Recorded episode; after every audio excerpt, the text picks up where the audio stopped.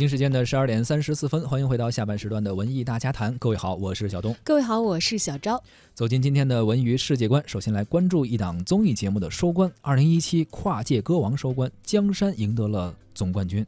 近期可能关注这一档音乐，应该说是真人秀跨界真人秀吧？啊，跨界真人秀的节目啊的朋友们，已经是早就知道这个消息了啊。嗯，在巅峰决战当中呢，六位跨界选手，还有带着他们的帮唱歌手啊，来争夺年度歌王。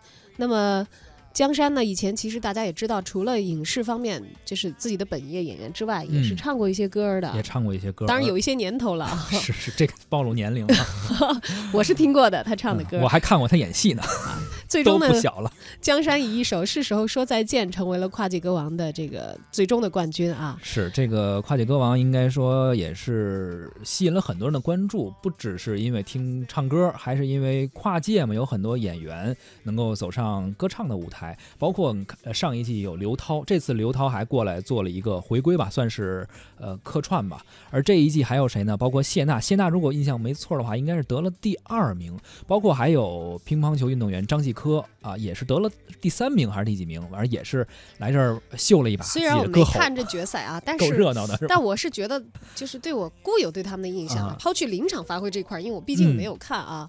我还是觉得江山老师应该是能够比张继科唱的好，是没有任何怀疑。对手在哪？哎，但是还真不是。我跟你说，有一位啊，就是娄艺潇，之前演《爱情公寓》的那个女孩，嗯，她是专门学呃学过声乐，应该是是歌剧歌剧还是什么什么演唱戏。就对于他来说，其实。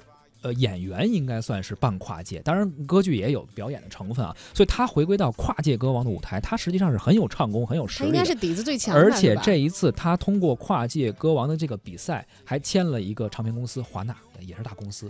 这个人事业上还得到了另外一个方向的发展啊。所以说呢，大家除了看热闹以外，也确实有有一些专业的演员在里边吧，也是回归到自己的本行。你像娄艺潇这样，如果一直演戏演下去的话，没有这样一个舞台，可能也很难找到一个契机，说把自己的老本行给拾了回来。嗯，那么江山呢，是凭借《Time to Say Goodbye》一 一首适时的告别的歌曲啊，所以跟这个歌曲的选择，跟这节目的时机。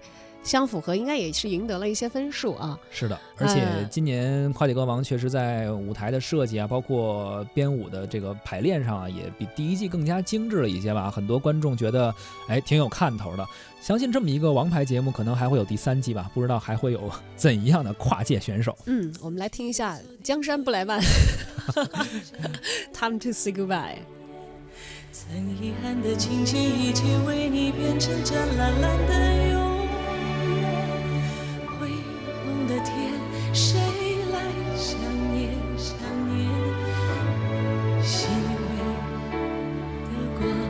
从你的背影洒向我的心上决定，因为有爱不再艰难，我就这样跟你走。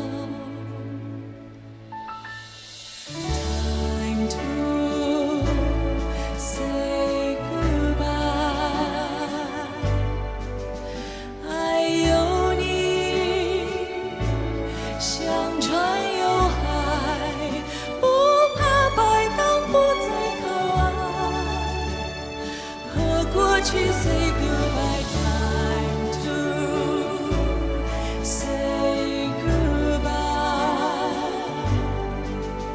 都因为有你我看见爱从懦弱的角落离开不让寂寥摧残它